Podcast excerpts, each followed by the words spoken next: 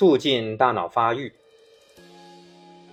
我们能帮助男孩更好的阅读，明白无误地表达自己的想法，正确及时地解决冲突，更好地体会别人的感受。所有这些都能帮助男孩成为大有作为的人。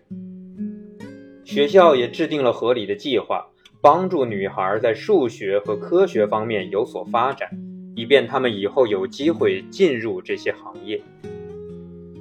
现在我们懂得了，我们能帮助男孩学好英语、戏剧和其他文科科目，这些科目能帮助他们更好地适应现代社会。我们的大脑可以说是潜力无穷，灵活性十足，可以不断地学习新东西。父母能帮助男孩学会如何避免争斗，教会他们以更好的方式和其他男孩玩耍。或以更有效的方式解决纠纷。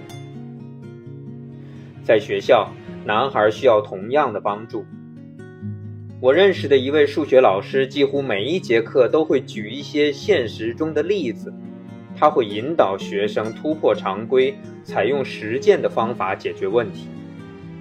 他发现，如果那些没有明确学习动力的学生在实践中了解了这些例子，他们就会领会这些概念。那么我们能帮助男孩学会哪些技巧呢？第一，怎样通过面部表情来判断别人的内心感受？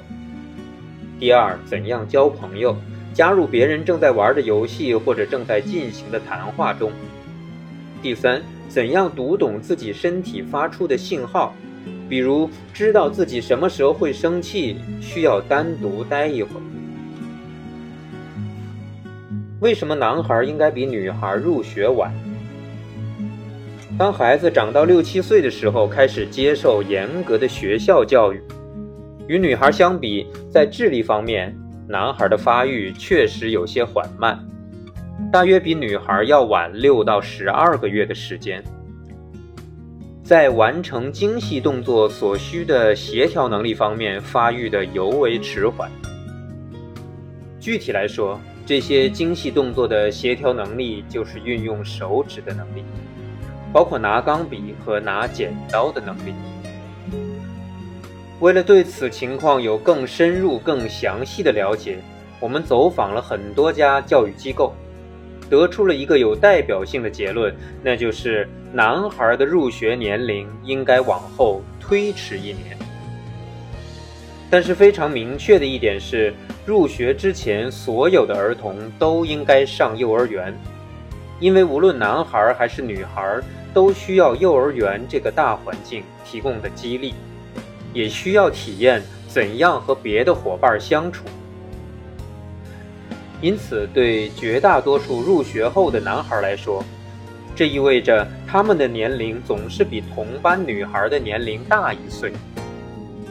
这同样意味着。在智力方面，男孩已经和女孩站在同一起跑线上。但是现在的学校体制对男孩和女孩的入学年龄并没有区别对待，这无形中对男孩造成了一定的伤害。男孩感觉自己是失败者，会对学习失去兴趣，而这仅仅是因为他们的大脑结构还没有准备好。在小学阶段。男孩的运动神经仍然在发育，从男孩平时的表现上，我们就可以看出这一点。但是对老师来说，特别是对那些负责一年级教学的老师来说，男孩这些表现是不当的举动，是粗鲁的行为，因为他们每天都要面对这些顽皮捣蛋的男孩，已经不堪重负，因此他们没有余力来理解这一点。男孩与女孩并没有什么差别，只是男女有别。男孩大脑的右半球比较发达，这使他们具有很多方面的优势。他们对数学得心应手，对机械能力的掌握也毫不逊色。此外，他们的动手能力比较强。如果遇到一些操作上的问题，他们倾向于亲自动手解决。大脑的右半球负责处理情感和行动，因此，绝大多数的男性会采取行动，而绝大多数的女性更愿意静静的沉思。对于男性来说，他们需要付出额外的努力，才能调动大脑的左半球，找出合适的词来形容他们的感受。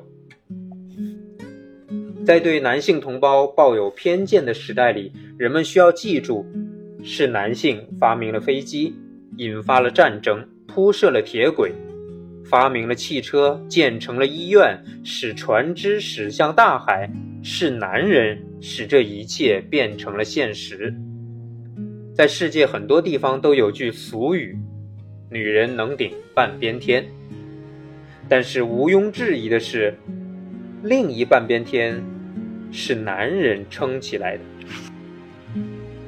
这个世界已经今非昔。比。他已不再需要那些勇于和水牛摔跤的大力士。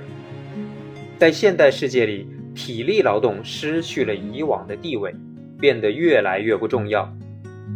现在，男性的体力和精力需要转移，转移到另一种工作上去。这意味着，男孩的思考方式和做事技巧是不适应这个社会的。只有当他们具备一定的语言技巧和情感处理技巧。他们才能成为现代社会所需要的超级男孩，这样他们才能在各个领域所向披靡，战无不胜。只要想想，我们就会知道，历史上的伟人实际上都是这样的人，例如甘地、马丁·路德·金等等。他们勇气十足，意志坚定，高度敏感，关爱他人。具备这样性格的人，定会闯出一片天地。这样的人，正是今天我们这个社会所急需的人才。